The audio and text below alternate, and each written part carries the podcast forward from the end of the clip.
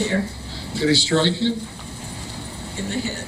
Tell us what happens when he kicks you, when it strikes you. I shot the gun.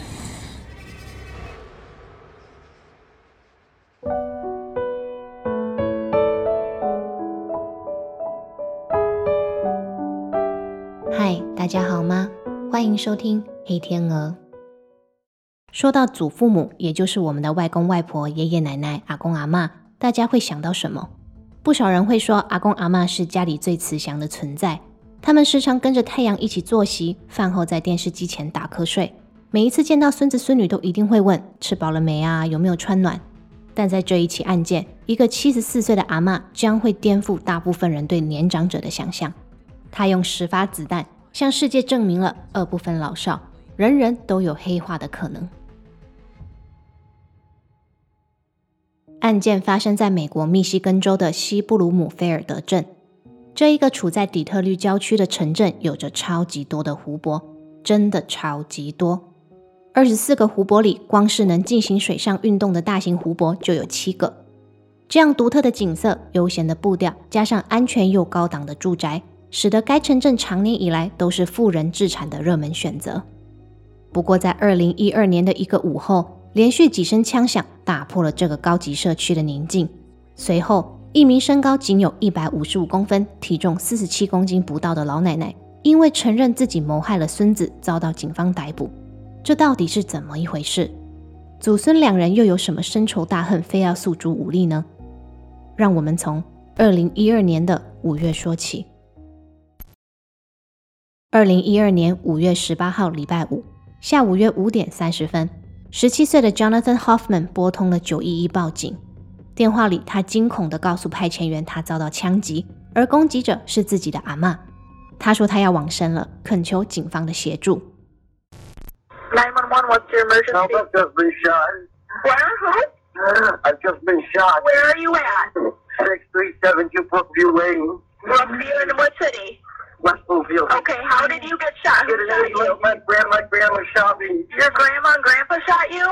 My grandma. I'm gonna die. Help. Okay, we're gonna have stay on the phone with me, okay, sir? I'm gonna get help on the way. 通话的中途，话筒的那一方又传来枪响。Jonathan 在电话里喊痛，说他又中弹了。 一阵嘈杂声后，在背景里可以听见一个女人哭着说：“Let go, let go，放手，放手。”接着再过一分多钟，电话断线。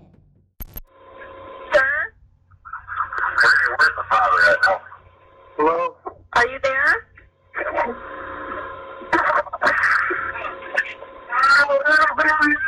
I got shot again. Help. You got shot again. Are they still there? That's Please uh,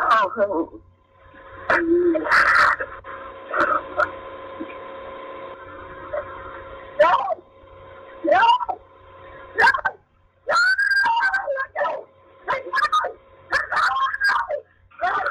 Twenty-seven is able to fire just forty-four. 警员们赶到现场，首先看到从门前走出来投降的阿嬷 Sandra Lane。体型瘦弱的她对着警员们喊，说自己谋害了孙子。警员往屋子里头走去，果然发现倒在血泊中的 Jonathan。救护人员立刻将他送往医院急救，但半个小时后，他仍然因为伤势过重离开了人世。此时上了警车的阿嬷情绪激动地问他能不能喝水，能不能打电话给丈夫，甚至询问起了孙子的安危。Can I have a drink of water? Please. As you get to the police station, we'll let you. Okay? Well, we're gonna be taking you to the police station right now. think I'm gonna faint. Can I, can I talk to my husband or somebody? here right now, okay? I think we're trying to find him. When you hear about John, you will call me. 到了警局后，警员问阿嬷为什么要对孙子扣扳机。她说，她是因为害怕孙子伤害她，出于自保，她才先动手。 不过，这个回答显然没有解决到众人的疑惑。Jonathan 的尸检报告虽然未曾正式公开，但根据警方在法庭上的证词，Jonathan 的体内的确验出了合成大麻素，但他的胸部、背部、腹部及手臂共有六处枪伤。无论案发当时他神志是否清醒，是否具有攻击性，这开火的次数要用自我防卫来解释，恐怕也是有点牵强。而在警方深入调查后，他们才发现这场家庭风暴其实已经酝酿多时。案发前一年，二零一一年，Jonathan 的妈妈 Jennifer 和爸爸 Michael Hoffman 婚姻破局，他们俩决定从密西根搬到亚利桑那州，也计划把 Jonathan 和妹妹一起带去。但才刚搬家，妹妹就被诊断出罹患脑瘤。夫妻俩表示，即使已经离婚，他们依然决定合力照顾女儿。只是手术和复健加重起来要好几个月，接下来两人都免不了要频繁往来医院。而身为青少年的 Jonathan 已经很想念远在家乡的朋友们，如果再没有父母亲陪在身边，他一定会感到更加的孤单。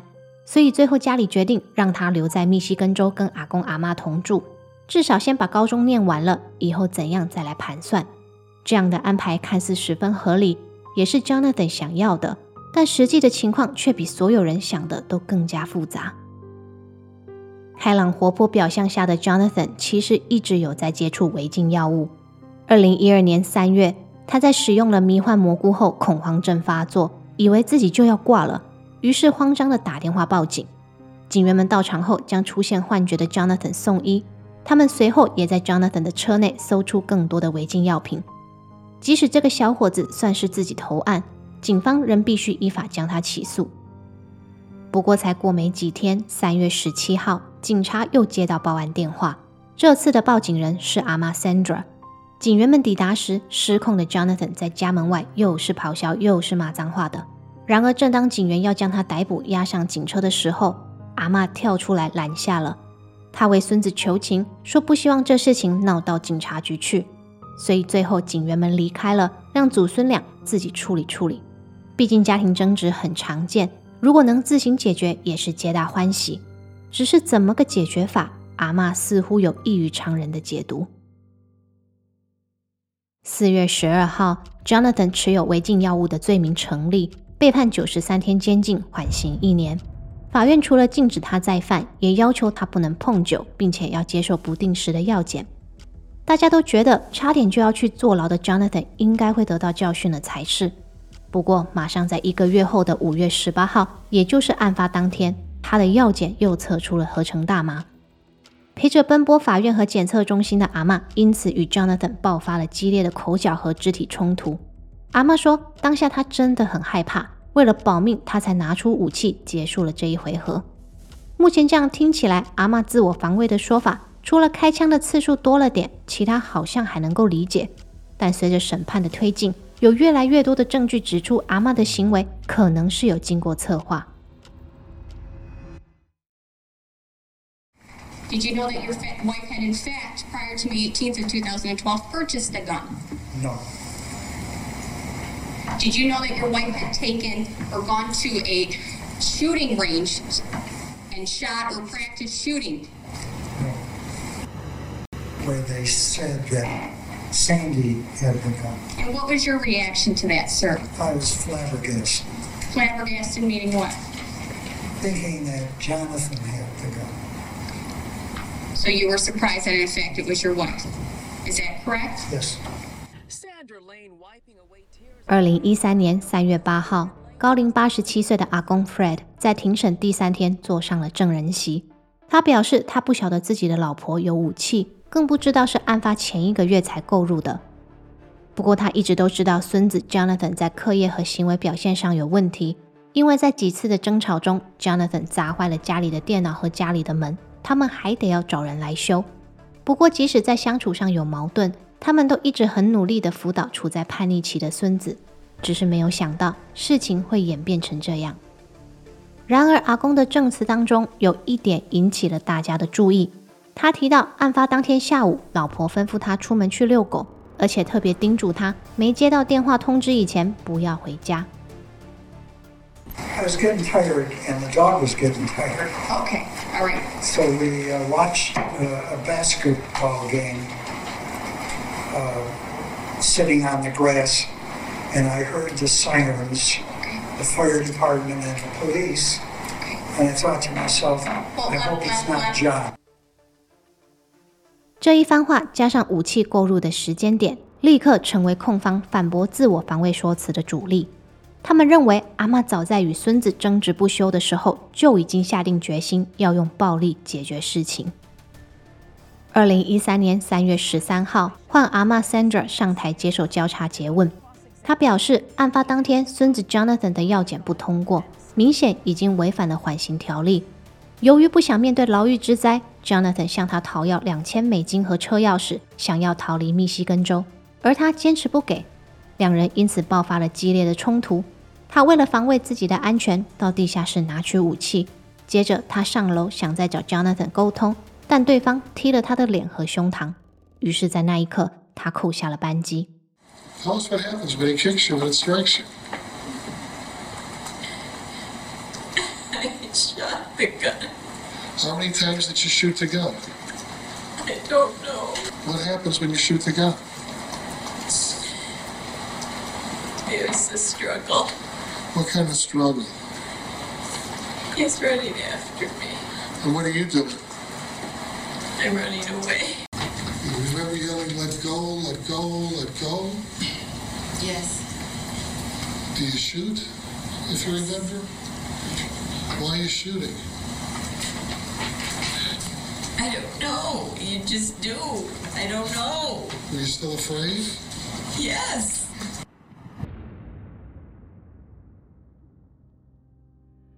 即使法官与陪审员可以理解阿妈处在弱势，但他这么高的开火次数，加上在孙子报警的当下，他明明有机会可以逃离现场，可他却选择了继续射击。这几点都让他们无法相信阿妈的行为只是为了自保。二零一三年三月十九号，陪审团宣判阿妈 Sandra Lane 二级谋杀罪罪名成立。一个月后的四月十八号，法官判他至少二十二年的有期徒刑。这也意味着他最快要等到九十七岁的时候才有机会申请假释。法庭上，阿妈哭着表示她的懊悔，但一切都已经无法挽回。I know what I've done. I don't know what else to say. I just don't know. I, I don't want to die in jail or prison. Please. I don't know. 法官公布量刑的时候，有一个人特别的开心，那个人就是 Jonathan 的妈妈 Jennifer。她对判决结果十分的满意，甚至当庭比了一个赞。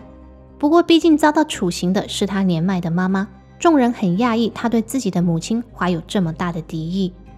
更诡异的是，隔年二零一四年，她和前夫向阿公 Fred，也就是他们自己的爸爸，提出过失致死的诉讼，并求偿一百万美金。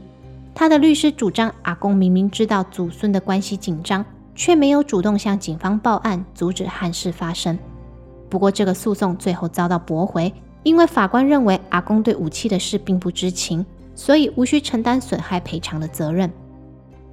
She deserved a life sentence, and uh, everything she said in that statement was a lie. I'm just sorry I got stuck with a mother like that.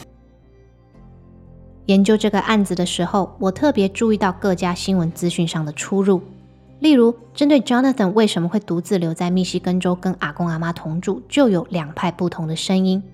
根据 Jonathan 爸爸妈妈的说法，是阿妈 Sandra 先递出橄榄枝，主动说要收留孙子跟他们两老一起住的。但阿公阿妈甚至是社区的邻居却说是 Jonathan 的爸爸妈妈不负责任，硬把这个叛逆的孩子丢给两个老人照顾。Gary Berger had been working on his hot tub when he was almost hit by one of the bullets Sandra Lane meant for her grandson. Berger has lived next door to Fred and Sandra for 14 years. I think uh, Sandra Lane got a bad deal on this. But Berger blames Hoffman's parents for what happened because Hoffman had been in trouble with drugs in the months leading up to the shooting. To leave this young man who had a past bad track record of drug abuse and pawn him off with two elderly people is ridiculous. 再来是阿嬷购买武器的动机，多数媒体跟随着检方的陈述， 说阿嬷案发前一个月左右才买武器，所以她一定是预谋犯案。但根据阿公在法庭上的证词，他表示在案发前一个月的四月十六号，在隔壁的城市发生了一起儿子协同朋友用球棒将爸爸殴打致死的案件。阿妈从那个时候开始觉得很害怕，因为那位十九岁的凶手跟 Jonathan 一样读替代高中，而且也同样对药物成瘾。所以辩方解释，阿妈购买武器的动机是为了保护自己的安全，并非预先计划好要夺取孙子的性命。At the Cipriano home early yesterday morning, an attack with baseball bats that took the life of the dad Robert and left the mom Rose and son Sal in critical condition. Within hours after the beatings, police arrest the Cipriano's oldest son, 19 year old Tucker, and his friend, 20 year old Mitchell Young. He told the friend several times that he would kill his parents for money. He was on a synthetic drug, also known as Spice or um, K2, of strand of K2. 然而，不管谁说的才更贴近真相，都无法改变阿妈犯了罪的事实。二零一四年十月。阿妈自我防卫的上诉遭到法院驳回。现年已经八十五岁的她还在狱中服刑。案发前，他是一名没有任何犯罪前科的退休老师，跟老伴和狗狗住在大房子里，过着惬意的生活。而现在，不管他对孙子下手的理由为何，这夺人命的债，他都必须用剩下的岁月偿还。这是个令人叹息的案子，真相到底是什么，也取决于旁观者的立场。我认为，在一场悲剧中，能把所有愤恨都归咎于一个人和一个噪音是畅快的，所以把整件事都怪在阿妈身上会简单很多。然而，我也不禁去想，如果当时阿公阿妈狠下心来当两个无情的老人，不要收留孙子，也不要管事了，让 Jonathan 离异的父母自己想办法度过困境，结局又会是什么样子呢？荧幕前的你们怎么看？今天的节目到这边就结束了。如果你有什么想法，也欢迎在频道的下方留言，跟大家一起讨论。我们下期节目见，拜拜。